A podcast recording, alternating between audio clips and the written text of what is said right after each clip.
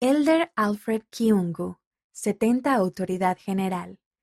En 1991, Alfred Kiungu era un estudiante de 24 años en la Universidad de Lubumbashi, en la República Democrática del Congo, que vivía con su tío Polidor en Goi. Un día, su tío le habló de una cita con unos misioneros de la Iglesia de Jesucristo de los Santos de los Últimos Días. No pierdas esta buena oportunidad, le dijo su tío. Pronto, tanto él como su tío se reunían con regularidad con un matrimonio misionero mayor de Utah. Al principio, Alfred dudaba en unirse a una religión nueva y extraña. Sin embargo, después de seis meses de lecciones misionales y respuestas a muchas preguntas, Alfred y su tío se bautizaron el 21 de septiembre de 1991. De alguna manera, el unirse a la iglesia no fue una transición fácil. Muchos en la comunidad sospechaban de la iglesia y se preguntaban si los santos de los últimos días eran místicos o incluso verdaderamente cristianos. Por fortuna, los miembros de su pequeña rama fueron amables y acogedores.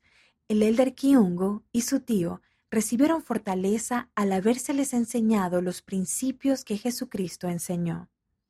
El elder Kiungo se casó con Lucy Cabulo Malale en 1998 y en 2004 fueron sellados en el templo de Johannesburgo, Sudáfrica. Tienen dos hijas y un hijo. Alfred Kiungo Kibamba nació en Camina, República Democrática del Congo, el 31 de octubre de 1966. Sus padres son Domitien Kiungo Kimba y Celestine Ngoy en Buyu. El elder Kiungu recibió una licenciatura y una maestría en Ciencias Sociales y Relaciones Internacionales de la Universidad de Lubumbashi. Trabajó en varios puestos gubernamentales para la República Democrática del Congo y para la Iglesia como coordinador de seminarios e institutos y como gerente de historia familiar. En el momento en que recibió su llamamiento era 70 de área.